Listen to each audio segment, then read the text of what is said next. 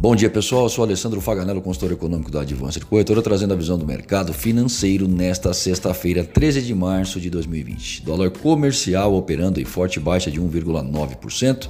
Comportamento da moeda no exterior, o índice index em alta de 0,75%. Já para o mês de abril, a moeda é cotada em baixa de 1,4%. Dia de recuperação no fôlego após uma semana conturbada nos mercados financeiros globais. Esforços que partem dos bancos centrais ajudam nesse sentido. O Federal Reserve, o BC americano, injetará liquidez através de operações compromissadas que, somadas, chegam a 1,5 trilhão de dólares, comprando uma série de vencimentos como parte de suas compras mensais de treasuries. Esses títulos vendidos ao mercado pelo governo do país financiavam atividades americanas. Ao iniciar a compra, o Fed devolve o investimento, diminui a instabilidade no mercado de ações e melhora a liquidez.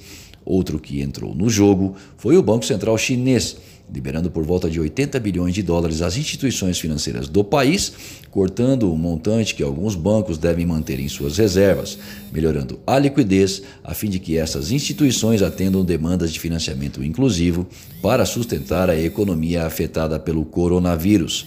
Aqui, o BCB realizou nesta manhã leilão de linha no valor de 2 bilhões de dólares, correspondendo à venda de moeda ao mercado com compromisso de recompra futura. O BC japonês promete comprar cerca de 2 bilhões de dólares em títulos do governo e injetar recursos para empréstimos curtos. Nesse momento de grande instabilidade e pressão, abrir a carteira ajuda, mas é fato que a volatilidade vai continuar.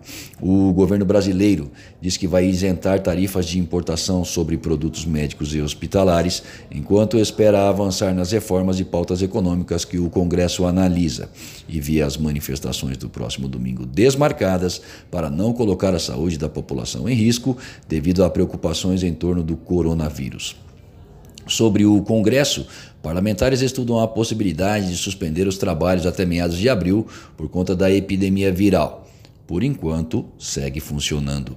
O ministro da Economia, Paulo Guedes, afirma que as principais lideranças políticas poderiam contribuir transformando o cenário de crise em reformas. O mundo segue em dificuldades notoriamente. A China parece ter superado o pico da doença.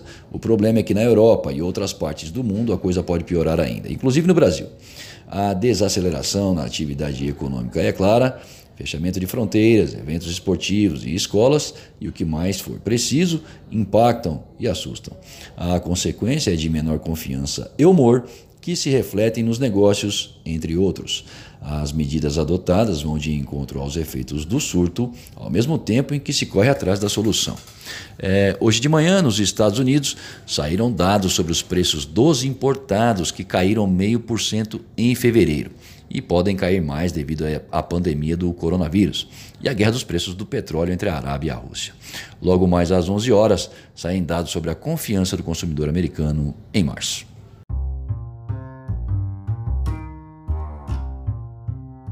Acesse o panorama de mercado através do nosso site advancedecorretora.com.br. Fique bem informado e tome as melhores decisões.